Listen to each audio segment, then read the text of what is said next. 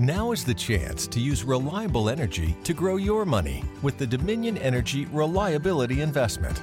Our new investment product offers competitive returns, no maintenance fees, and flexible online access to your money. Make the reliable investment in reliable energy. The Dominion Energy Reliability Investment. To find out more, go online to reliabilityinvestment.com. That's reliabilityinvestment.com.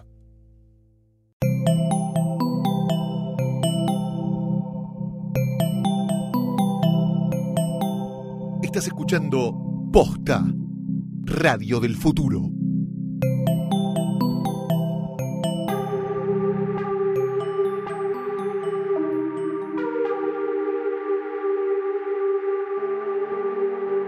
A continuación, un podcast sobre Star Wars hecho con mucha, pero mucha fuerza. Es una trampa.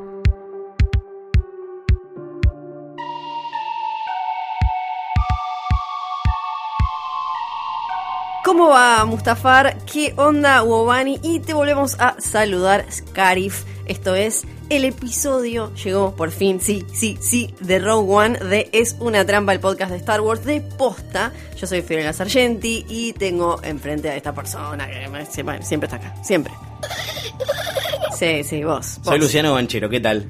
Ven, acá andamos. Eh, eh, mentira, estamos re contentos. Hagamos como, el, como en la radio. ¿Cómo estuvo el fin de semana? Ay, si esto fuera radio, ahora nos, podríamos, nos pondríamos a hablar durante una hora sobre cómo estuvo nuestro fin de Exacto, semana. bueno, me vi una película en, en tal streaming y no sé qué. y no sé Bueno, cuánto. igual nosotros vamos a hablar de algo que estuvimos haciendo, claro. porque nosotros fuimos a ver Rogue One. Más de una vez. Más de Vos la viste dos veces. Es verdad, vos todavía no Yo la viste vi- veces. No, Claro. yo la vi una, la idea era Claro. verla dos, pero eh, una larga y penosa enfermedad me impidió verla una de esas dos veces que había planeado, así que eh, corresponde, antes de empezar a hablar a calzón Sí. quitado de esto, eh, hacer spoiler alert, porque si bien estrenó para el día en el que sale esto hace tres o cuatro días, tal vez hay gente que todavía no la vio. Claro, así que anda. Entonces, ¿qué haces escuchando No, esto? le pones pausa, te vas a ver la película y después le entras. Igual debe haber varios ya que están escuchando que la vieron dos o tres veces. ¿eh? Seguramente. Sí, mucho cebado, mucho cebado. Seguramente, y los queremos mucho. Nos pueden escuchar en la aplicación de Posta, que se la pueden bajar eh, tanto para iPhone como para Android.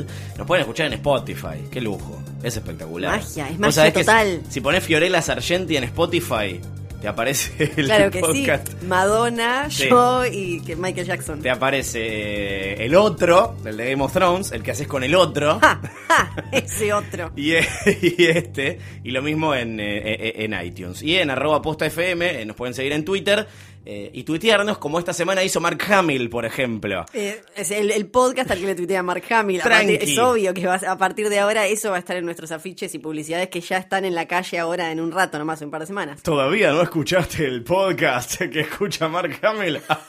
y hasta lo tenemos a él haciendo como, levantando los dedos. La, la realidad también hay que asumir que Mark Hamill está gaga y ya no sabe qué es lo que tuitea. No, exactamente, no, agarra y "Ñe", el gato le pisa y escribe cosas y entre todo eso que escribió el gato aparecimos nosotros. Aparecimos nosotros, así que gracias Mark, te mandamos un fuerte abrazo, aunque no estás escuchando. Eh, vamos a resolver algunos asuntos pendientes, si no te parece mal. Por favor. Teníamos Sí. una consigna, consigna, que ¿cuál era? La consigna era eh, hacer un necropro de decir básicamente Yes. qué personajes de Rogue One, una historia de Star Wars, iban a morir, la iban a quedar. Los premios todavía no le saqué una foto, pero bueno, todavía Ah. cuando estamos grabando esto, pero ya cuando escuchen el, el capítulo van a poder ver en arroba posta FM, por ejemplo, una fotito de una remera con un afiche, con eh, parches eh, muy bonitos también, todos de Rogue One, que se podían ganar si mandaban eh, una respuesta a nuestra consigna, ¿no? Pa- parches de, de- para elegir eh, si sos del Imperio o si sos de los Claro rebeldes. sí, claro yo quiero, yo quiero, yo quiero, yo quiero, yo quiero, yo quiero. Eh, vos eh, te la jugaste y dijiste que quedaba vivo algún personaje. Yo le puse, fui con fe con esperanza y me fue igual, ¿no? Que, que Danielito.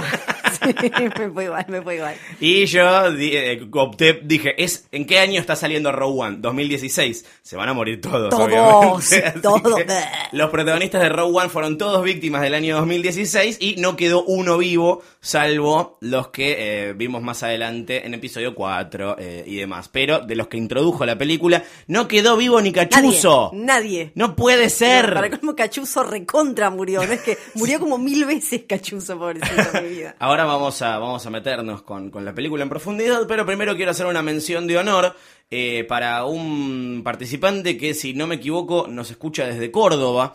eh, y que antes de ir a ver eh, la película armó un necropro de, muy pro, un necropro de junto a sus amigos, junto a Ale, Jime, Carlitos, Rodri, Pablito, Micho, Tito y, y bueno, y Nico, que es el que nos lo mandó. Eh, es espectacular. Yo quiero, lo vamos a publicar en la cuenta de posta eh, esto porque Sí, es sí, no, hay un laburo ahí. realmente que- hermoso. La- y se imprimieron el, el Necroprode con las fotos de todos los personajes, los casilleros de los participantes y la apuesta de si vivían o morían. Vale decir que ninguno puso que morían todos. No, no, no.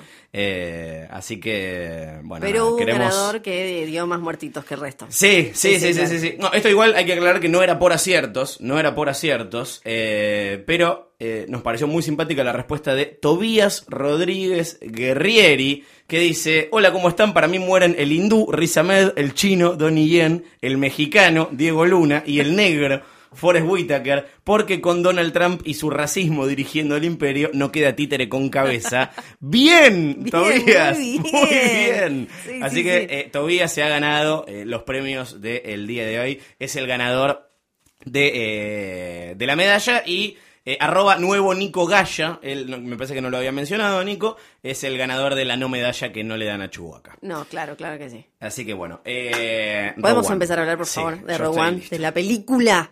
No estaba listo eh, para, para, para ver semejante masacre.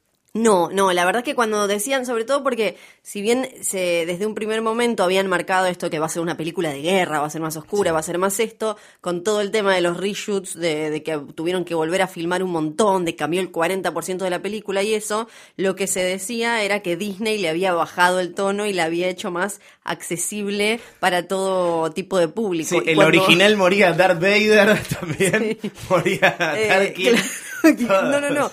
Pero y vos la, cuando la ves decís, esto no le bajaron el tono. Y si le bajaron el tono directamente era Apocalypse Now antes. Porque incluso la vimos, eh, en la, la vimos en una sala con nenes. Sí. Y, y te da la sensación que no, no sé si está del todo para un pibito de o pibita de 7, 8 años. No sé si es una película para niños. No, no, directamente. eh, no, tal cual. Hay una diferencia muy clara en eso con el despertar de la fuerza que está apuntadísima a hacer un entretenimiento familiar y esto. Y acá en Rogue One te sentís por momentos medio incómodo viéndolo con un, Sí. con un nene, porque hay momentos duros. Dos duros, cosas. Uno, eh, no, no solamente porque mueran los personajes, No, eh, claro. sino por el tono general de la película. Y segundo, no porque los nenes sean tarados, eh, sino porque, de verdad, es como, no sé si eh, la va a disfrutar realmente. No sé si es una película hecha hecha pensada en, en los niños como si son otras películas de, de- No, de claro, Disney. porque en, en este tipo de películas, bueno, y cuando son sagas como Star Wars y demás, eh, no está esta sensación que te genera Rogue One de que de verdad podía quedarla cualquiera. Entonces eso hace que haya una tensión, además por, obviamente, las diferencias cinematográficas que hay, no estoy hablando de tecnología, sino de estilo, Claro. entre los fines de los 70, principios de los 80 y ahora, que le da un sentido de urgencia a la película, que es que cuando empieza, o sea, cuando arranca la acción, eh, no para y todo el tiempo hay cosas grosas en riesgo que no pasa, eso, bueno, ni siquiera pasa en El despertar de la fuerza, que es una película actual, pero tiene que cubrir otro tipo de, co- de necesidades y demás, entonces no va por ahí. Acá eso se notaba todo el tiempo y ni hablemos de Vader al final que da miedo, Miedo. pero eh, que me imagino que sería el miedo que sintieron los nenes del 77 cuando Sí. la vieron, ¿no? Que quizás ya cuando la vimos nosotros no es que te daba miedo Vader, te generaba respeto, lo que sea, pero no miedo, acá da miedo. Es nivel película de terror, el, el- el final. A mí me. O sea, es una película en la que los buenos ganan, pero pierden. O sea, ganan, pero a costa de las vidas de, de- de- de todos. Y eso ya me parece una cosa rarísima. Eh, para una película de Disney, para una película de, de- de este calibre, de, de los blockbusters. eh, Sí, porque es algo que no se ve en ninguna de estas como de películas de este tipo, como decías vos, ni en eh, las de Marvel, ni en las Sí. de DC, esto de todos los pequeños sacrificios que hay que hacer en pos de el bien común, en este caso la causa rebelde, la lucha contra el imperio y eso. Hasta el final, los, los tipitos que van muriendo para ir pasándose el disco para que llegue a Leia es tremendo. O sea, todos los, los pilotos que, que, que se chocan que en, la, en la batalla de Scarif, todo el tiempo está esta, esta sensación de guerra. Real, que quizás en otras películas de Star Wars es más como un jueguito en las batallas espaciales que están increíbles, las disfrutamos, pero no está esta cosa de hay gente muriendo realmente. Creo que en ese sentido se, benefici- se beneficiaron mucho de que no, de no tener que hacer una secuela y de empezar y terminar la historia de- de este grupo. En, en- en los otros episodios vos ves eh, a los personajes, incluso, no sé, vos volvés a ver episodio 4, que ahora vamos a hablar de eso. Eh, y ves a los personajes en los combates espaciales disfrutando, viste, a Luke diciendo ¡Uh! mientras vuela. Sí. Y, y acá tipo, como todo medio hardcore. Claro, sí, sí, Eh, sí. Lo importante, ¿te gustó? A mí me gustó, la disfruté mucho. No, no, no, me pasó que creí que iba a estar buena, tenía, confiaba en Gareth Edwards a pesar de los de los reshoots y qué sé yo, tenía esperanzas, pero me pareció que es súper sólida y redonda como película eh, por fuera del universo de Star Wars. Si fuera una película eh, incluso de ciencia ficción, pero dentro de, de- o sea, solamente de un grupo de insurgentes que tienen que conseguir algo para luchar contra, me, me parece que se sostiene igual. Obviamente que metido en toda esta mitología tiene otro peso, pero creo que es muy redonda como, como película por sí sola, que eso es raro, porque en general cuando hablamos de todo este, este tipo de blockbusters y eso, es difícil analizarlas por separado y es, es, eh, es más en- comprensible verlas en el contexto en el que salen, como pieza de una cuestión mayor. Acá me parece que esta se sostiene sola. A mí también me gustó, me parece que suma, me parece que es eh, eh, relevante eh, al universo. Hay- hay- leí algunas notas que decían que, era una película irrelevante porque contaba algo que no hacía falta, que, que, no Me parece que le agrega como toda una épica eh, y un sacrificio, sobre todo a la, a la Alianza Rebelde como, como ícono, ¿no? Que me parece que es- es de los que más ganan eh, simbólicamente más allá de lo que le pasa a los personajes.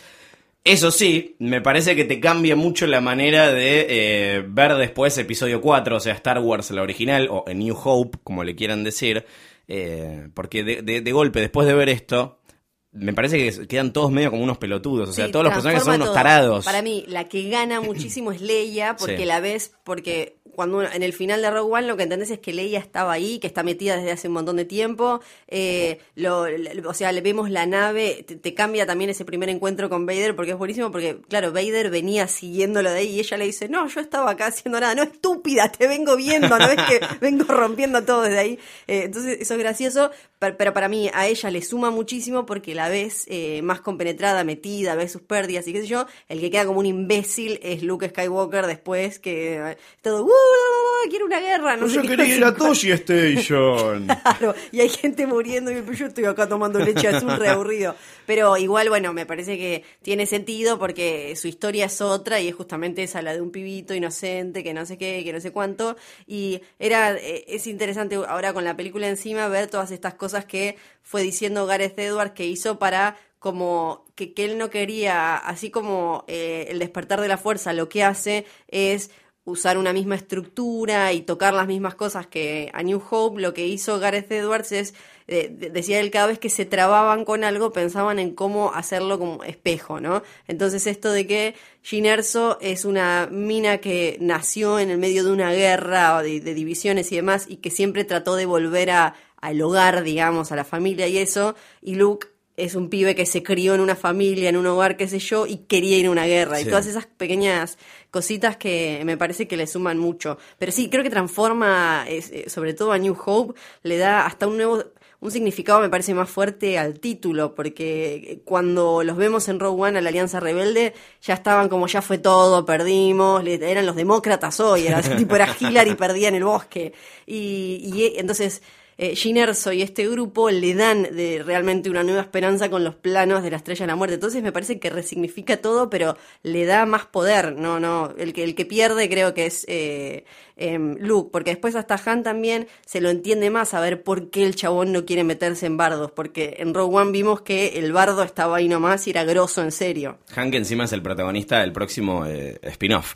Personajes favoritos de la película. Voto Cachuzo. Cachuzo, ni hablar, muy, muy arriba. Voto Chirrut Imwe. Chirrut, Chirrut, ni Capo, hablar, ni hablar. capo. Eh, sí, El, el Daredevil de la película. Es como una mezcla de Daredevil con, con, con, con Jedi. claro que sí, claro que sí. Y eh, hay Morgan de The Walking Dead con el palito, ¿no? Darth Devil. sí, y eh, a mí me gustó mucho Jean, eh, que, que ahora después vamos a hablar más de los reshoots, pero me parece que cómo terminamos conociendo al personaje tiene que ver con esos cambios que hicieron y eso. Te voy a poner un revólver en la cabeza. A Un ver. blaster en la cabeza.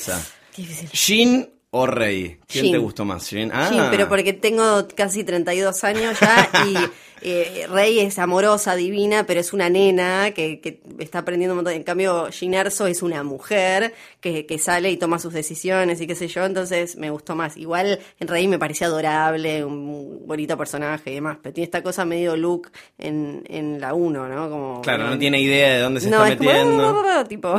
Toda- Igual a ella le quedan dos películas todavía Sí, para, sí, para romperla. para viene, viene con ventaja. Y la otra ya se murió hace un montón de tiempo. Besito grande, besito grande. Que igual viste que ahora decían quizás puede Ah, volver, eso.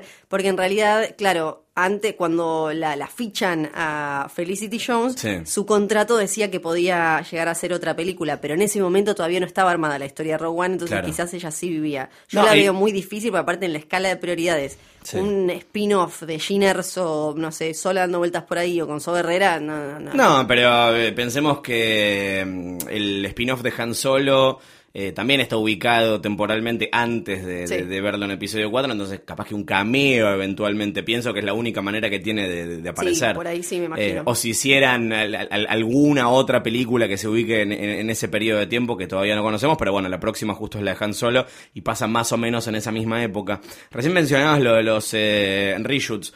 ¿Te pareció que en algún momento se, se, se notó? A mí me parece que el final eh, el, el pasamanos del final, que para mí es de lo mejor de la película, es, es- está como medio agregado, me dio como esa impresión de que, de hecho, toda la parte del final, hasta el, el- el Hope, eh, es como algo que le agregaron a último momento como para cerrarlo en una nota alta, que en cuanto a cambio de tono es como lo, lo- lo único que es diferente. Toda la película es palo, palo, palo, palo, gris, gris, muerte, muerte, violencia, explosiones, y el final con esa secuencia de, de- de- de terror y, y- y- y- y la El aparición de Leia. El milisegundo Claro, de, de esperanza. que sí. la gritás como un gol.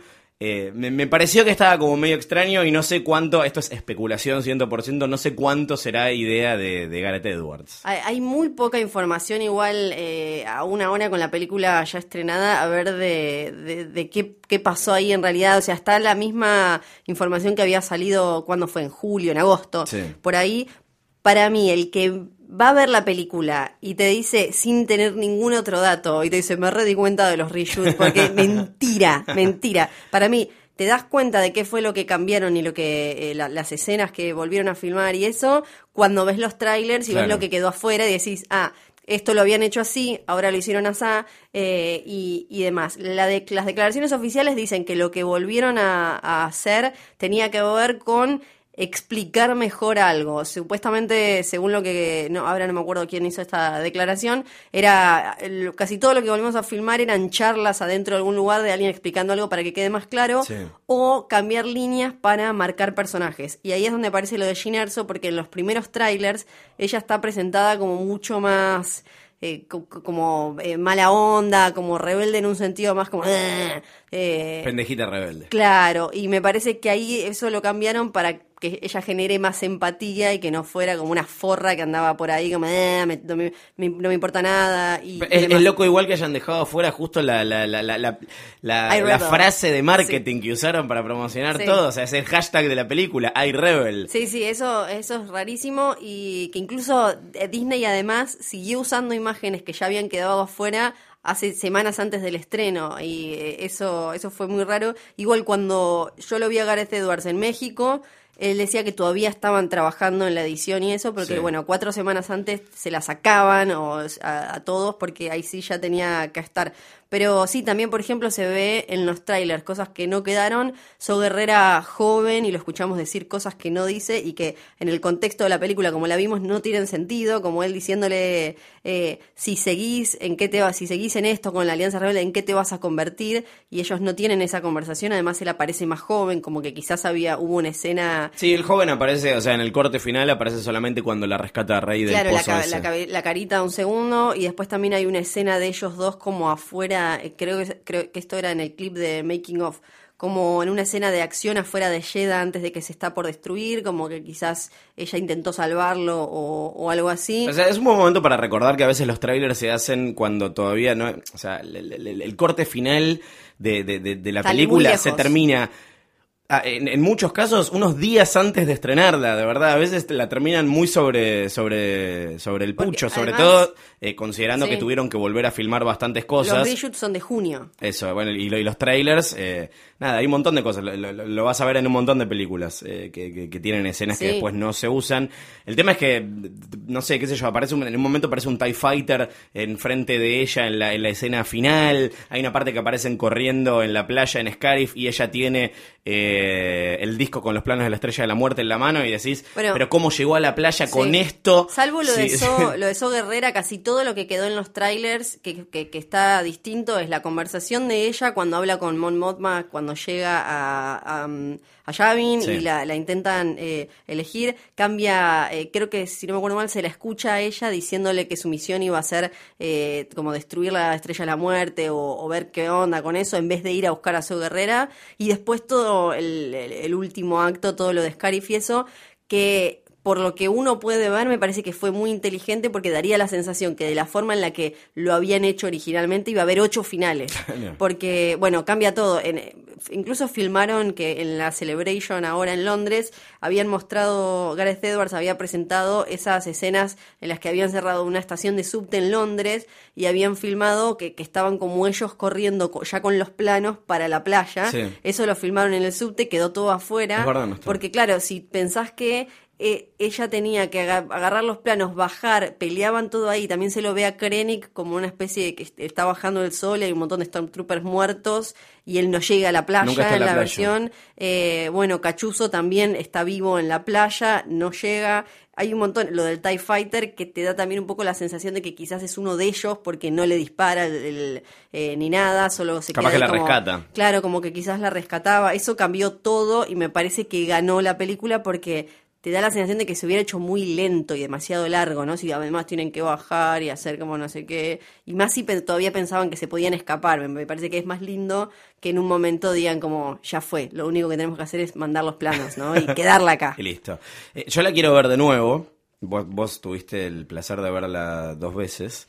Eh, pero sobre todo para empezar a prestarle un poco más de atención a los bonus que le metieron, a los easter eggs, a las conexiones, a los detalles chiquititos, a los guiños para, para los fans del universo Star Wars, que hay un montón. A mí me sorprendió la cantidad que hay. Casi ninguno es obvio. Eh, la mayoría son, son detalles, son lugares, son nombres, son menciones. Eh, acá, que de la dupla vos sos la fan de Rebels, me, vas a, me lo vas a poder marcar un poco mejor. Sí habíamos visto que aparecía Ghost, pero yo no lo vi, después eh, lo busqué, lo tuve que buscar en YouTube para verlo. Eh, aparece Chopper en la película. Aparece Chopper cuando. eh, yo estaba como todo el tiempo esperando que pasara algo. eh, aparece cuando eh, le vienen a decir a Mon Mothma que, en que están peleando en Scarif, como, uh, se fueron, qué sé yo. Por la izquierda, ahí está Chopper. Algunos, como estábamos todos buscando a Chopper porque pensamos que iba a aparecer, Chopper, sí. había varios que me decían, está en, en la pelea, en un No, no está en un X-Wing, no está, está ahí en, en Yavin, eh, a la izquierda, cuando aparece, cuando aparece este chabón que le va a decir que están peleando en Scarif. Ahí es donde está. Eh, aparecen eh, Arturito y Citripio también, eh, pero esos ya aparecen con, con, con diálogo, que es como lo más, el, el- el- el guiño más forzado, no sé si al pedo, pero eh, tienen, tienen su aparición ahí en Yavin cuando están ahí haciéndole el aguante a los eh, rebeldes.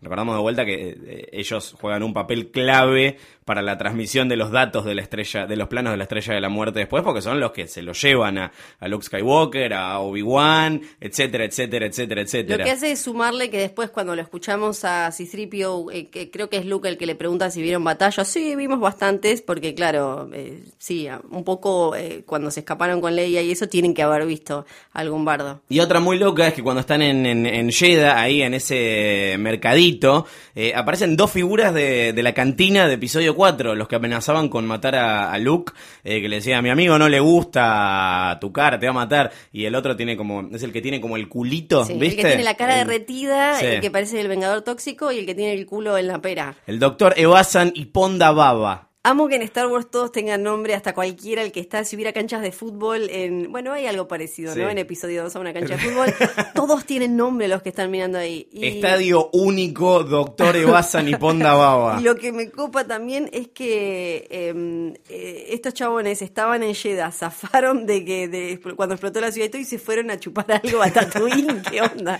No sé en qué aparte- momento se fueron, porque la verdad que el tiempo es muy- es muy poco el que claro. tuvieron en el Y dijeron medio. como, che, ¿cómo zafamos? Eh, Vamos a tomar algo y sí, aparecieron ahí. Me gustó mucho un. Ya pasando a los eh, detalles menos obvios, de hecho, tan poco obvio que ni siquiera le pusieron eh, cartelito. Cuando mencionaste al comienzo, cuando saludaste a- a Mustafar, es porque en esta película aparece. Es el único planeta que aparece sin cartel, pero cuando vos ves un planeta que está rode- eh, plagado de lava en su superficie eh, y en el que aparece Darth Vader, sabes que es donde eh, la quedó Anakin Skywalker y nació Vader. Que me parece hermoso y de una poesía y tiene súper sentido con el personaje que el chabón se haya hecho el castillo, castillo, ahí. tiene un parece castillo. como lo más me- increíble. Vos sabés que lo, lo- lo del castillo es algo que originalmente se iba a usar en, eh, en The Empire Strikes Back, en, en episodio 5, y después se terminó descartando, pero era parte de la idea original. No que estuviera en Mustafar, que todavía no existía el concepto de Mustafar, pero en otro planeta, Vader iba a tener eh, su castillito, Sí. su residencia, su quinta, Bueno, su casa de veraneo. Claro, y ahora el que confirmó que era Mustafar eh, fue en Twitter Pablo Hidalgo, que ya Sí. lo mencionamos, él dijo que era Mustafar, y eh, por ahí eh, en algún momento se había pensado que quizás había una conexión eh, o algo de episodio 8 en Rogue One, y para mí si la hay puede ir por ahí porque creo que tiene mucho sentido que Kylo Ren y Luke en, en, en episodio 8 quieran tratar de volver o haya que volver por algún motivo a eh, Mustafar y lo que fue el castillo de, de Vader. Del Así que me parece que por ahí podría venir. Estaría buenísimo verlo ahora como medio arruinado al lugar o no sé cómo estará. Y esto ya no es un easter egg, sino que directamente son personajes que están en la, en, en la trama. Obviamente aparece Vader, algo que ya sabíamos. Me gusta igual que sea el Vader que, que, que le gusta a la gente. Malo, oscuro, imparable. Con el traje viejo, Sí. además, todo, todo, todo. que, sí, que- que sí. no se somete a, a- a órdenes, eh, que force choquea, eh, todas esas cosas. A mí me, me disfruté mucho la aparición de Vader y me gustó que no lo usen tanto. En un No, momento dijeron que cual. lo iban a usar, que, que, que- que lo usaban mucho en la película. Me parece que está justo, o sea, los dos momentos que aparece está, está muy bien. Quedó una escena fuera de Vader que Ajá. está en los trailers cuando se ve como Ah, sí. que él está viendo los planos que son rojos. Se le ve la demás. nuquita a él. Claro, pero que se entiende porque pu- puede ser que no aportaran demasiado. Y no, a mí no deja de impresionarme igual lo bien que eh, hicieron y jugaron todo con Rebels y Rogue One, porque el Vader que vemos en Rebels es este Vader, eh, me parece que está increíble el Vader que, que pelea al final de la segunda temporada con Ahsoka en, ese templo Sith y, todo eso es tal cual este, eh, em, eso me, gustó muchísimo. Y después, bueno, hay otra mención de Rebels que es cuando están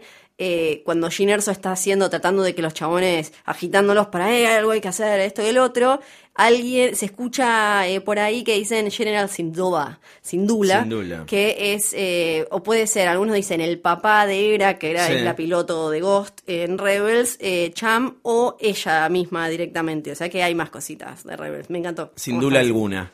Eh, aparece el, el querido Governor Tarkin, el gran Moff Tarkin, en una recreación digital eh, que yo creo que si te quedás mirando mucho tiempo, decís, ah, no, que no, no quedó tan bien, pero impresi- no, es impresionante. No, cuando, sobre todo cu- cuando habla... Los Estamos labios- hablando de un, de un actor que está muerto hace 20 años. Tal cual, Primero. tal cual, es loquísimo. Y eh, cuando habla, para mí lo más raro fueron los labios que se movían como medio, pero cuando está quieto es, es una locura. Y tiene sentido, te- algunos los sacó de la película, a mí no, pero eh, me parece que se notaba, obvio que no, no es un tipo normal.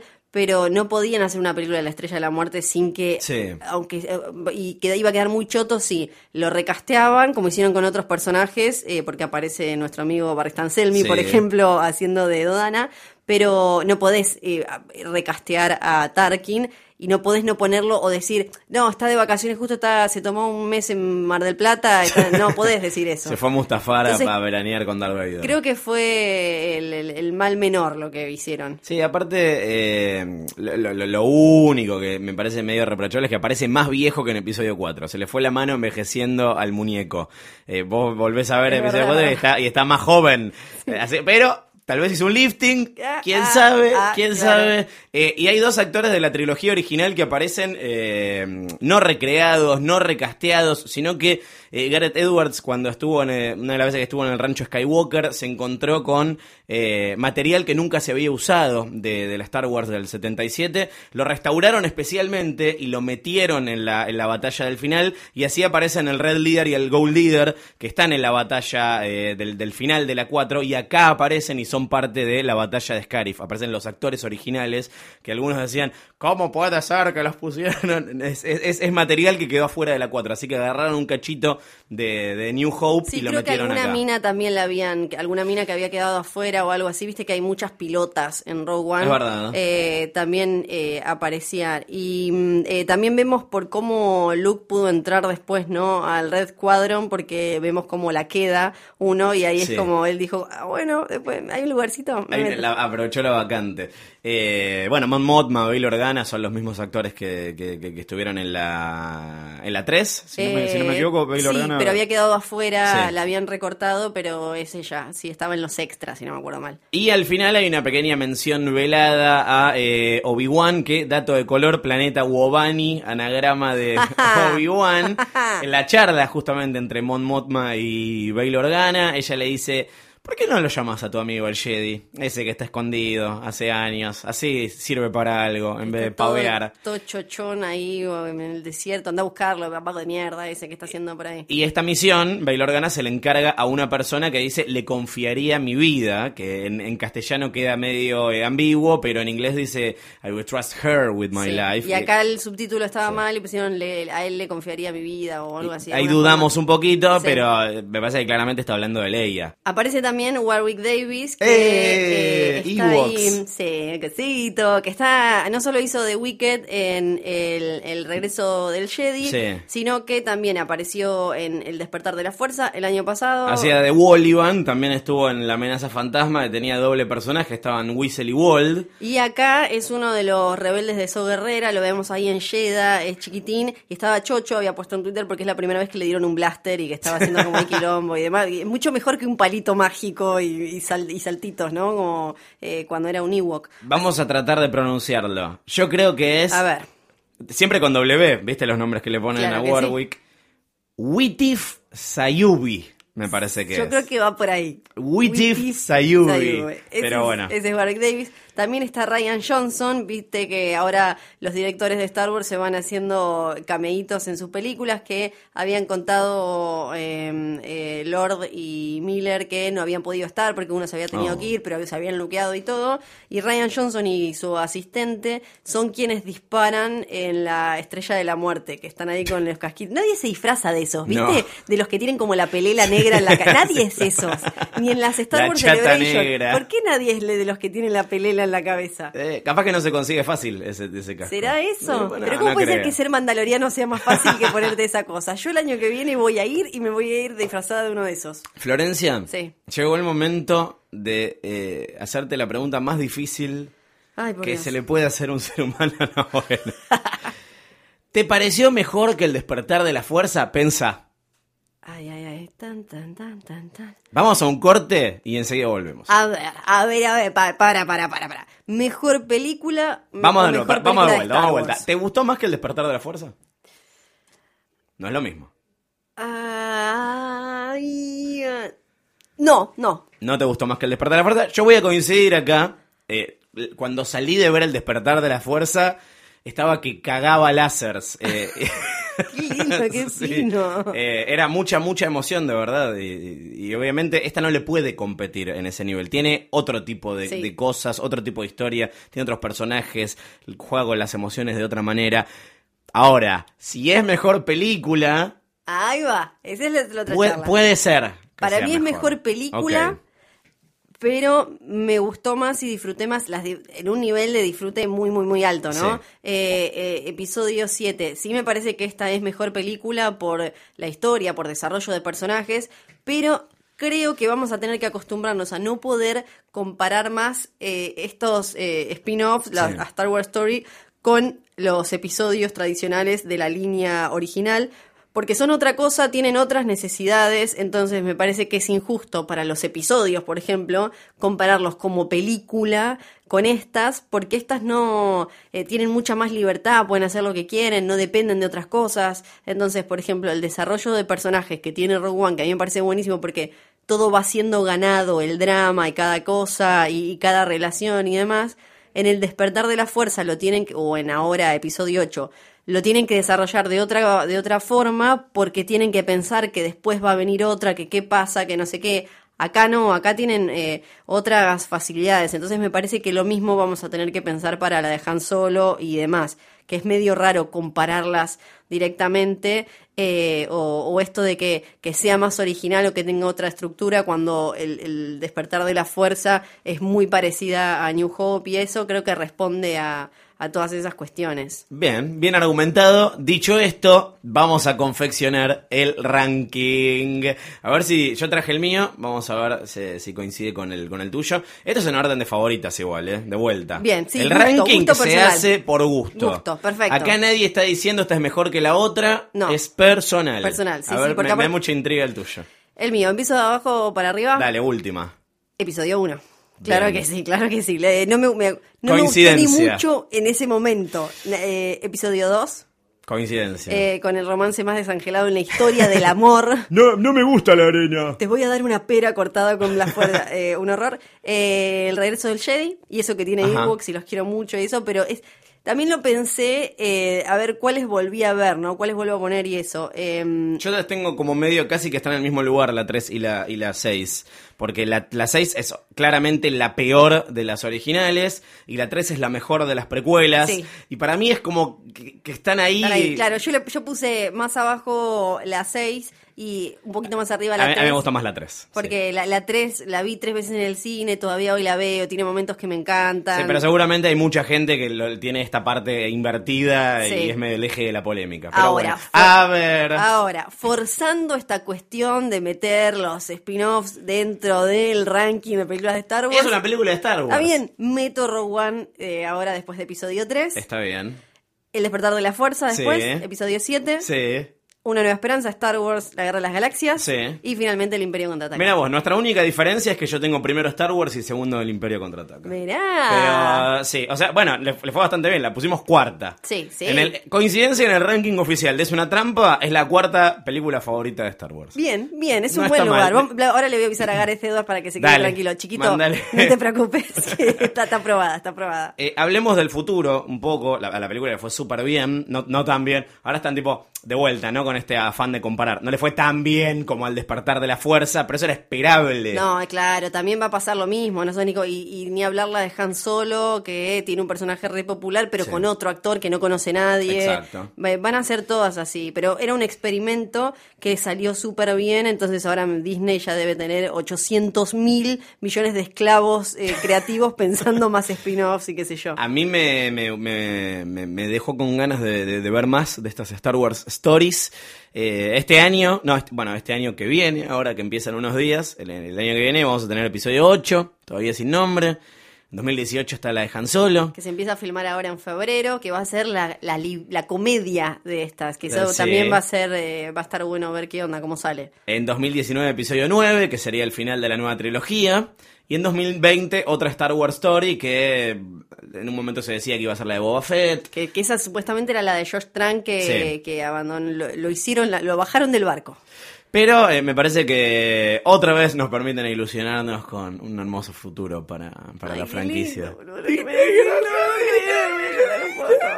Bueno, hablando de gracias Disney, lo que le decimos eh, nosotros cuando nos dan eh, estos premios muy mágicos y maravillosos, hoy tenemos otra invitación para hacerles a ustedes y voy a plantear la pregunta que es, ¿qué otro personaje o planeta o nave del universo Star Wars merece su propio spin-off? ¿Cuál merece su propia película? Ya que decimos, bueno, eh, tal vez sea la de Boba Fett, que mm, yo nunca voy a entender el fenómeno Boba Fett, para mí no, No. es para tanto. No, y me gusta, igual, me gustan más los mandalorianos en general, Sí. por ejemplo en Rebels, que está Sabine y que se ve un poco más eh, de todo eso que Boba Fett solo, me parece más piola, sí me gustaría ver ellos, ¿no? En Rebels se ve un poco, bueno, otro, otro easter egg de, em, de Rebels en Rogue One es que se menciona cuando están buscando, si no me acuerdo mal, es cuando están buscando que, que había aparece Stardust, que es el nombre del archivo, Sí, dicen, estrellita. dicen Black Saber, que, Sí. que te- sería, uno imagina, el Dark Saber, que eh, es como un eh, lightsaber legendario que se robaron los, los Bisla mandalorianos y lo tienen ellos y demás. Eh, eso sería interesante para mí. No sobre Boba Fett solo No. tanto, sino sobre ellos, que son como un grupo aparte, raro, distinto y demás. Y también me quedé con ganas de un, de ver más de un planeta, de, viste que en un momento estaba esta historia, esta idea de hacer una serie live action que, que te iba a mostrar como el, el mundo bajo, criminal y esto de Coruscant. Sí. Eso me parece piola. Ajá. Que para mí Coruscant aparece en Rogue One, ya te lo dije. ¿En, en dónde aparece? Eh, cuando eh, Jin tiene el sueño acordándose de, de su papá con Krennic Sí. hablando y como tomando unas traguitos, ahí una cosa, Sí. porque en Catalyst se habla de que ellos vivieron en Coruscant Ah. cuando el papá trabajaba para el Imperio y creo que Hidalgo dio a entender que era Coruscant y me, me interesaría. Además, Lo ver- podemos tuitear y preguntarle a ver qué. Eh, claro que sí, lo vamos Es, a- es sí re nos copado. contesta, re Arroba. Pablo Hidalgo, posta. Eh, porque aparte vimos mucho Coruscant en las precuelas, pero todo con la pantalla verde y toda esa cosa que está lindo, pero me gustaría ver ahora, hoy, algo de hecho con, con la- las herramientas que tenemos hoy. Yo te vería un spin-off de Chopper y Cachuzo. ¿Qué opinas? Sí, hermoso. Sería lindo, uno de, de- de androides. Y bueno, ya entrando en, en- en cosas que seguramente alguna vez van a ser, una de Obi-Wan con en el exilio con Ewan McGregor, un poco más avejentado y áspero, eh, me, gustaría mucho. Eh, es una trampa arroba posta.fm, ese es el mail. ¿Qué otro personaje o X de Star Wars merece su propio spin-off? También nos pueden tuitear en arroba posta.fm, esa es nuestra sucursal en Twitter. Hay premios muy lindos, eh, cortesía de nuestros amigos de Disney. Y nosotros seguimos. Nosotros seguimos Claro porque sí. eh, estrenó One, la excusa para hacer este podcast ya pasó, pero la semana que viene, eh, en el tiempo real, en el espacio-tiempo en el que estamos grabando este episodio, se viene la Navidad. Ay, Y ¿y eso qué nosotros- significa en Star Wars? Vamos a celebrar el Día de la Vida. Claro que Tarea sí. para el hogar, para los oyentes de Es una trampa. Algunos seguramente ya lo hicieron. Los vamos a someter a la du- al dudoso placer de Esto volver a como verla. letera, letera metido en Es una trampa, ¿no? Les vamos a pedir que vean así todos juntos. eh, comentamos la semana que viene ¿Qué comentamos? El especial de Navidad. El especial de Navidad de Star Wars, el Star Wars Holiday Special, lo vamos a comentar. Prepárense para lo peor, porque es probablemente, es incluso. va- va- vamos a ver si lo metemos, si, si forzamos el ranking y vemos dónde ubicamos esto. en- en- Va a haber, eh, va a haber Wookiees en vivo que van a venir a Sí. cantar, va a ser muy lindo un momento, ¿no? Villancicos sí. Wookiee del Día de la Vida. Eh, no se consigue oficialmente esto. Esto para el que no lo sabe, lo comentamos en la temporada anterior muy brevemente. Eh, es algo tan malo que George Lucas dijo, esto no se va a pasar nunca más en la tele. Se pasó en la tele originalmente en Estados Unidos. Nunca se editó oficialmente en ningún formato, ni creo que se vaya a editar.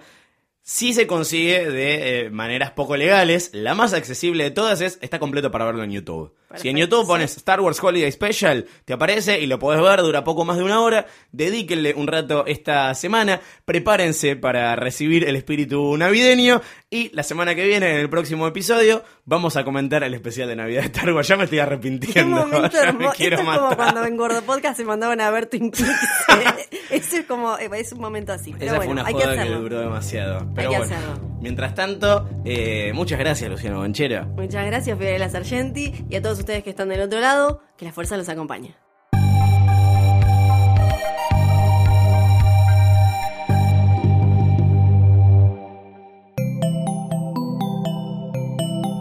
Si te gustó este episodio, hay mucho más para escuchar en Posta. Conoce todos nuestros programas en posta.fm. También podés llevarnos en tu teléfono. Baja la app de Posta para Android o para iPhone o suscríbete en iTunes a tus series favoritas. Seguí escuchando Posta, Radio del Futuro, cuando quieras y donde quieras.